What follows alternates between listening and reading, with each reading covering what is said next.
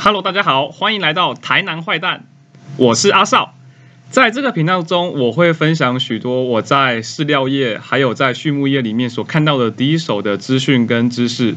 我本身是台南人，然后回选择回到台南工作。在我的第一份的工作里面，因缘际会选择到了呃饲料业来做我的人生职涯的一个开始。我原本最早的时候，我是学呃行销相关专长的一个背景的学生。那当时候就想说啊，我想要做就是行销相关的一些工作，然后同时又希望可以回到家乡台南来那个来为自己的未来打拼。然后就是然后就是很喜欢南部的氛围啦。说实话，就是在呃过去成长的背景里面，有时候会去到北部嘛，然后到其他地方，总觉得不知道为什么，总觉得就是没有南部舒服，然后尤其是没有台南舒服。那我自己个人的背景的话，就基本上我都在南部求学，然后呃当兵的时候是当替代役，然后跑到了屏东去服役。所以说实话啦，尽管我们跟北部的很多的学校或者是很多的一些业界业界的一些业者有很多的一些交流跟接触，但说实话，我的成长辈基本上还是回在还是在南部为主。那也因此啊，我后来就选择在南部工作，然后留在家乡。那当时因为就想说，嗯，想要做行销相关工作的关系嘛，然后就打开一零四查一下，说，哎，到底有没有什么台南有没有什么好的行销工作？突然间发现，哎，事实上就如同大家所想的，南部地区哈，我们谈行销基本上是不太容易的事情，因为基本上行销还是会发生在就是比较都会区的地方，尤其就是以台北为主，很多的外商啊，或者是一些大型的一些品牌，只要不是只要是比较有规模的，呃，有一个资源的一个地方，基本上都发生在台北市。啊，国际化的地方也是国际之都，基本上也是在台湾话就是台北嘛。撇除像上海或是东京等等一些比较呃世界的一个群聚的一个聚落之外，台北基本上会是台湾的一个核心，这大家都了解。那没办法，在台南找不到行销工作，这时候我眼睛一亮，发现说，哎，事实上有个地方有行销的工作，那是那是饲料业某一间大厂。然后他讲说，他开给的工作内容叫做行销企划。然后想说啊，太好了，行销企划听起来跟行销有关，就给他先录取一下。然后去报道之后才发现啊，事实上。呃，行销企划，与其说是做行销，做企划的一个比例跟工作的性质可能更多。那事实上，在在饲料业里面、畜牧业里面，行销是一个非常缥缈的一个用词哈。基本上，在传统单位里面，还是存在是比较多是销售这个东西，基本上是卖东西啊。你跟买卖业一样，你就是想办法把东西卖掉，然后为公司增加一些获利。所以基本上有很强烈的一个业务跟销售的一个性质在里面。那对于行销的琢磨，相对也少了很多。但这个无这个没有关系。因为我后来在这个过程里面中，实际上我也慢慢的，后来在职涯的转换里面，慢慢也接触到真正的行销。我目前呢是在台南的某一个大厂里面担任那个品牌行销专员的一个角色。我所负责的是狗饲料，那狗饲料是给消费者嘛，所以它实际上算是一种消费品。那既然是消费品的话，就会有行销的操作的可能性跟空间。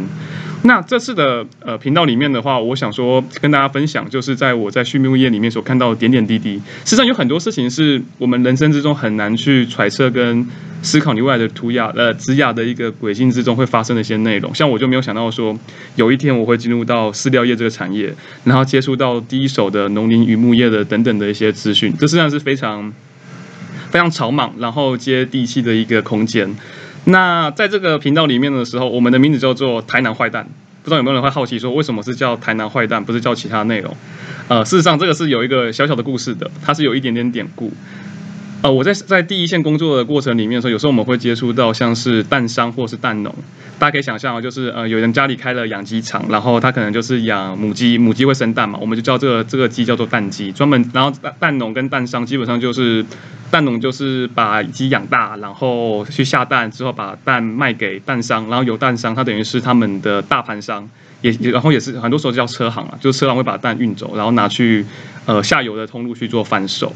那很多时候，我们那时候在我那个时候在接触这个产业的时候，有听到一个消息，基本上，呃，很多时候你会发现蛋这个东西啊，很容易坏嘛，所以很多时候你可能蛋农辛辛苦苦他养出来的鸡下了蛋，然后可能因为盘商这些蛋商或者是中盘大盘他们不收蛋的关系啊，你的蛋可能就会坏掉。那有些业者，也就心术比较不正的业者，他就把蛋就是坏掉的蛋，可能就把它掺到好的蛋里面，然后跟着去做销售。那但但他卖的那种东西不是那种整颗的整颗整颗的蛋，如果是整颗整颗的蛋的话，大家基本上都会看得很清楚，就是啊打开就是坏蛋就会被投诉嘛，不是，他们是加入到有个东西叫异蛋，所谓的异蛋就是把呃把蛋黄跟蛋白，反正就是打到一个大锅子里面，把它烂烂了之后，它就会变成是一体的东西。内容有没有？这是一个商品啊，它会卖给就像早餐店，早餐店可能就是会把液蛋拿来做呃。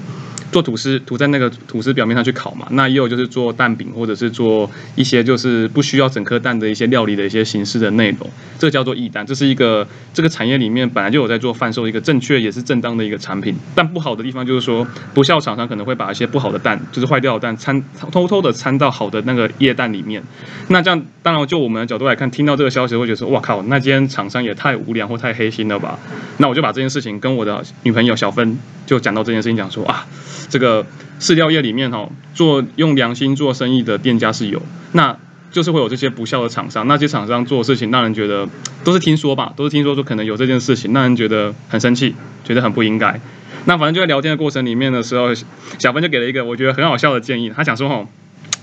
这个蛋哈有很多用途啦，我们要帮那些坏掉的蛋要想一个出路，因为基本上人家就是卖不掉，然后想要把它有效利用，所以才会做发生这种不好的事情嘛。那要解决这件事情的方法，你除了导正他说就是你不可以禁止他不可以做这件事情之外，应该有其他想法，要帮助这个蛋有好的用途，那怎么做？小芬就讲说，嗯，我觉得现在有很多人都拿去那个做抗议跟抗争嘛，他们不是会丢鸡蛋嘛？啊，那个鸡蛋吼，用好的蛋太可惜，就要浪费粮食，暴殄天物，而且重点是，那个蛋吼又是新鲜的，所以它不够臭。如果我们一开始就卖给他坏掉的蛋，拿去做抗议，去做看，哦，那个销量就会很好，因为基本上。又臭又恶心，然后又废物利用，又可以赚钱。这些蛋厂跟大厂可能就不愿意，就是把这些蛋拿去掺到好的蛋里面，造成民众的危机嘛。所以说，我们要成立一个新的品牌，它就叫做台南坏蛋。这个对这个蛋专门在供应，就是抗议组织、暴力团体，还有就是运动呃民运社会社运人士，还有学生在做抗争的时候，免费供应或者是用低价可以去把这个蛋拿去做销售，这就是台南坏蛋的由来。那我想哦，这个故事我是觉得很好笑啊，就是我们那时候可能反正就跟女朋友聊天都觉得啊，这个是还蛮有趣的，就是开玩笑嘛，想说啊，台南坏蛋超蠢的，然后也超超白痴的，可是。这件事情对我来讲，我有个想法是，它对我来讲是一个，嗯。算是一个职场中的一个故事跟启示吧。我觉得哈，说实话，我们在工作里面，或者是当为一个专业工作者，或者是工作者的之中，生活中会有很多的压力，有的是从职场上面来的压力，长官的压力，它会让你就是违背你的。很多时候啊，你会陷入那个道德的两难，你会有点挣扎。很多事情到底什么是对，什么是错？那可能就像就像是有些业者，他可能想到为了要降低成本，把坏掉的蛋掺到好的蛋里面去做销售，这东西是不好的嘛？可是你如果是在你你是里面的从业人员，当你发现了这个被别人要求做这个动作的时候，当你有了各种 KPI、各种的呃压力来源去逼迫你前进的时候，你能不能够把持住你心中的那个道德观，把持过把持住你自己心中那把尺，不要去做你觉得错误的事情？那我想这件事情是很重要，尤其像我们这些年轻人，或者是刚踏入职场的人，在面对很多的呃社会大学的洗礼的时候，有时候初衷会慢慢的遗忘掉。那我的想法是。小芬跟我聊，刚好聊到台南坏蛋这件事情，把这个当成是一个启发。我的频道就是要叫台南坏蛋，我们不要做坏的事情，那也不要做会违背道德观的事情，用台南坏蛋当成是一个呃自我勉励的一个基础跟想法吧。然后希望可以可以自己可以在我们的生活之中，也希望大家啦，就是在自己的职场生活中，或者是你如果是学生，在你的一般的生活中里面。严守你自己心中给你自己的一个道德观的一个纪律，跟自己道德之中之中的一些想法，保护好你自己的内心。所以，我们后来想想，我就觉得啊，这个频道。反正我都是要讲畜牧业跟饲料业的东西，那这个产业基本上很少有人关注，也很少有人听到第一手的一个资讯。我们就把这个台南坏蛋当成是这个频道的名称，除了让大家分享给大家看，就是哎，基本上这是一个台南的频道，在讲南部的故事之外，也用坏蛋这件事情来记着，来让大家记忆中。事实上，你很多时候也可以成为坏蛋了你叫心中的价价值观有所偏移的时候，可能你就是。哎，这个社会中里面的一个不好的坏蛋的角色。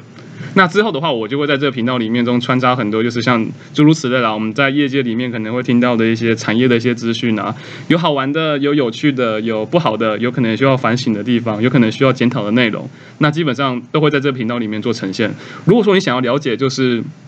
南部的观点，台南的观点。你想要了解第一线的农林渔牧业的一些生活形态，或者是他们的一些价值观，事实上我们就会遇到很多的一些劳工阶层的朋友们。那如果你也是关注就是对于劳工权益一些等等一些相关的资讯，你是很有兴趣的人，我欢迎大家就是追踪跟还没有订阅啦，现在还没有开启这个功能，可以多关关注一下台南坏蛋这个频道。那之后的时候，我会再跟大家分享很多好玩的内容。那今天我要工商时报，工 商工商一下，工商一下，在礼拜天，也就是六月七号礼拜天的时候，我们在高雄梦时代下午两点到五点有一有举办一个呃宠物慢跑的一个哎竞竞跑的一个活动。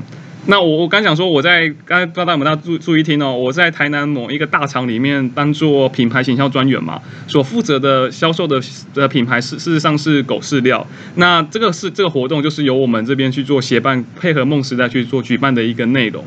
狗狗赛跑活动。这个活动还蛮蛮受欢迎的，我们已经办了哦，我看起码有个我自己我自己接触到可能就有个三届了。基本上就是让狗狗变装哦，像穿一些那个，像这次这次的主题是那个宫廷装，